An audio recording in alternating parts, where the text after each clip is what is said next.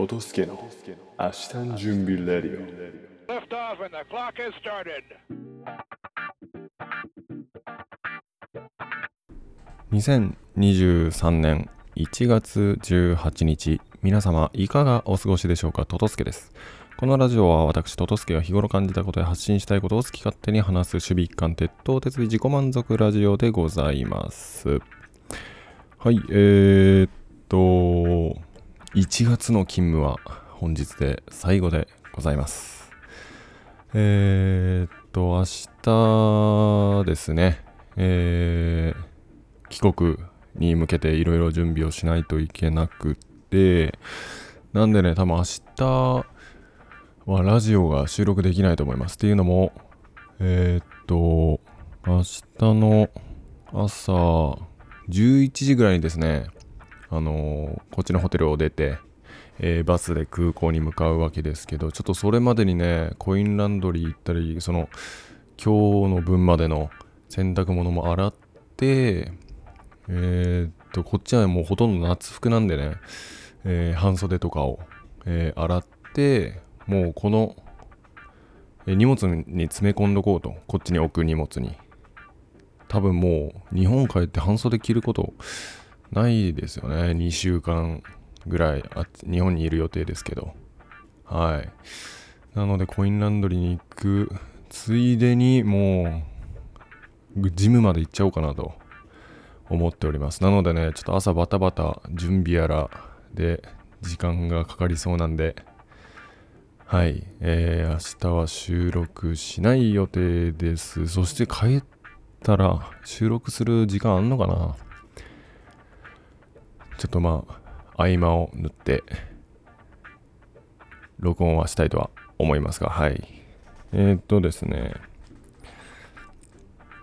えー、っと、なんでね、このホテルもね、明日で最後になります。ようやくね、あのートイレのね、ウォシュレットの位置が分かるようになってきた頃だったんですけど、えー残念ながらお別れの、お別れとなりますね。私は、あのーこ、このホテルに来てね、ウォシュレットを使うようになりました。えーっと、もう人生のね、29年間、ほんと数えるぐらいしかね、使ったことなかったんですよ。その、ウォシュレットの教育って、皆さん受けられたことありますか？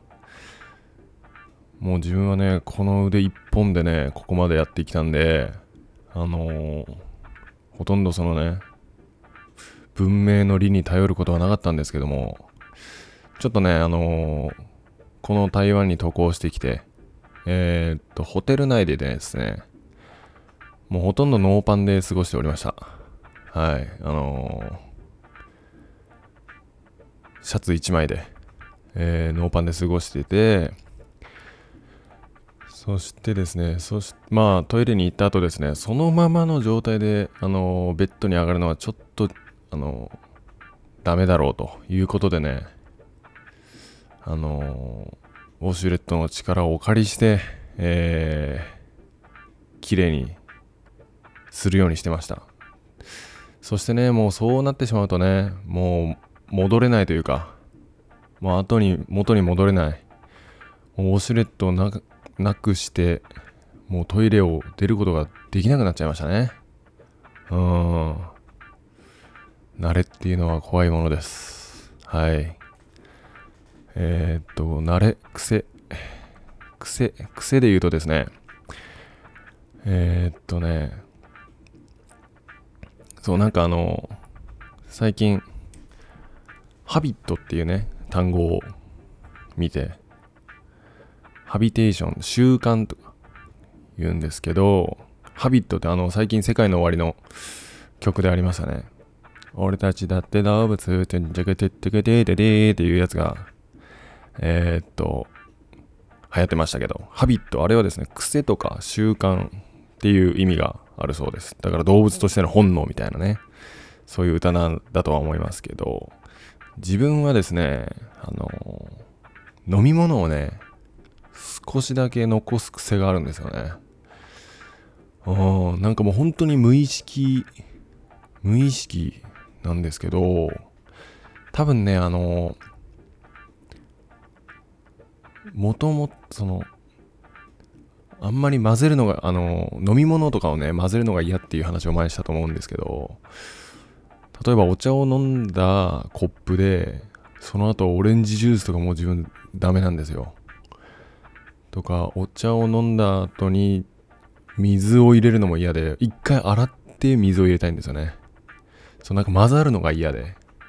で、そのお茶をね、最初に飲んだお茶を少し残しておけば、あ、これはお茶を飲んだコップなんだっていうことがね、認識できるんで、多分それからね、残すようになっちゃったと思うんですけど、で、あのーこの癖をね、持ってる人が、もう一人いてというか、聞いた話があって、トータルテンボスのね、大村さんもね、自分トータルトータルテンボスのラジオも聞いてるんですけど、トータルテンボスのね、大村さんもね、もうそういう癖があるみたいです。で、奥さんによく注意されると。自分もめっちゃ言われますね。もうなんで残すのと。もう最後まで飲み切ってよと。で、それ、同じことね、大村さんも、えー言われてるみたいです。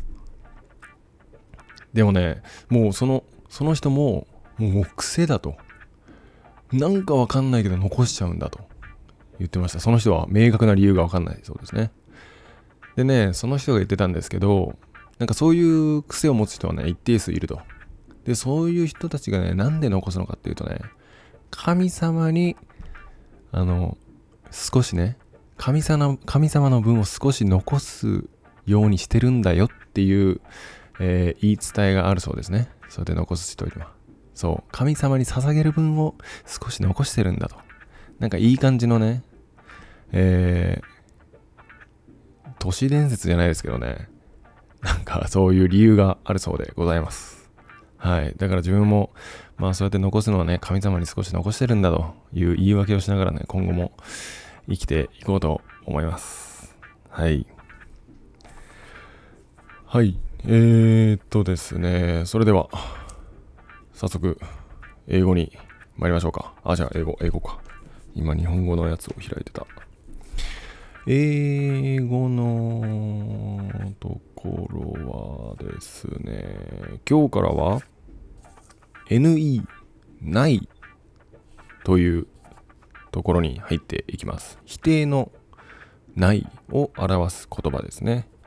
えーこれはですね、まあ、もともと NE っていうのが、えー否定を表す言葉なんですけど、いろんなこうギリシャ語経由だったら、あとか、アンっていう形に変化したり、っていうことでですね、例えば、シンメトリーは左右対称っていう意味ですけど、アシンアシンメトリー、あがついたら左右非対称。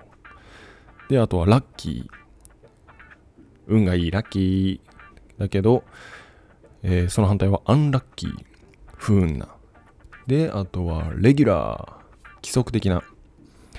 けど、えー、インをつけることで、イレギュラー。い、いですね。EIR とかつけて、イレギュラー。不規則なとかいう風に、えーなりますと。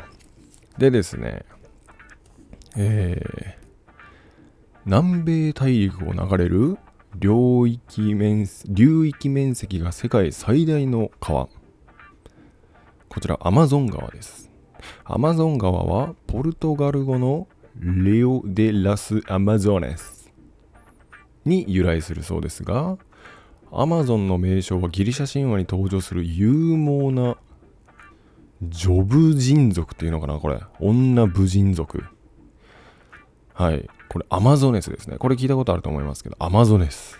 うん。で、これ、アマゾンは、ない。え、あがないですね。で、マゾン、マゾスっていうのはね、これ、ちぶさのことだそうです。はい。でね、これ、おっぱいがないと、ちぶさがないという意味だそうです。これ、どういうことかというとですね、弓を引くときにね、右の乳房が邪魔であったことから、右乳房を切除した部族のことをアマゾネスというそうですね。面白いなで、そういう人たちがいたところの川だからアマゾン。となったそうですね最近はえー、あのネットショッピングのアマゾンとかいう、えー会社もありますけれどももともとそういう意味だったと。いうことでこれは面白い語源ですね。由来ですね。はい。はいえー、っとそしたらば日本語に参りましょう。えー、っとですね。こちら聞いたことあると思いますがエンマ様に舌を抜かれるぞ。はい。これもね後世に残したい日本語美しい日本語として登録されております。エンマ様に舌を抜かれるぞ。これはですねエンマは仏教で死者の霊魂を支配し生前の行いを審判してそれにより懲罰を与えるという地獄の王。生前嘘をついていると死んでから閻魔王の裁きを受けて舌を抜かれることになるぞと子供などを戒めた言葉だそうです。まあ聞いたことあると思いますね。まあこういうなんですかね子供騙しじゃないですけどあのー昨日か一昨日ですねあのー妻と電話しててあのー息子とねお風呂に入ってる時に息子がねあのお風呂の水をね飲むそうなんですよ。でなんか最初の方はね自分自分がその日本でね一緒に入ってた頃もなんか面白がってなんか飲んでたんですよ。もうでもう飲まんと。飲むな飲むなって言う言うんですけど多分その反応をねちょっと面白がってるところもあると思いますね。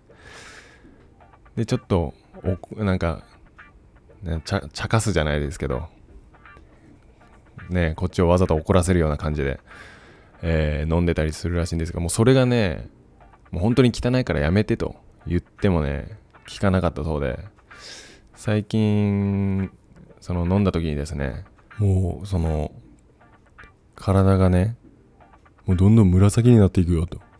おへそが紫になっても、そして、チンチンが取れてしまうかもしれんよと。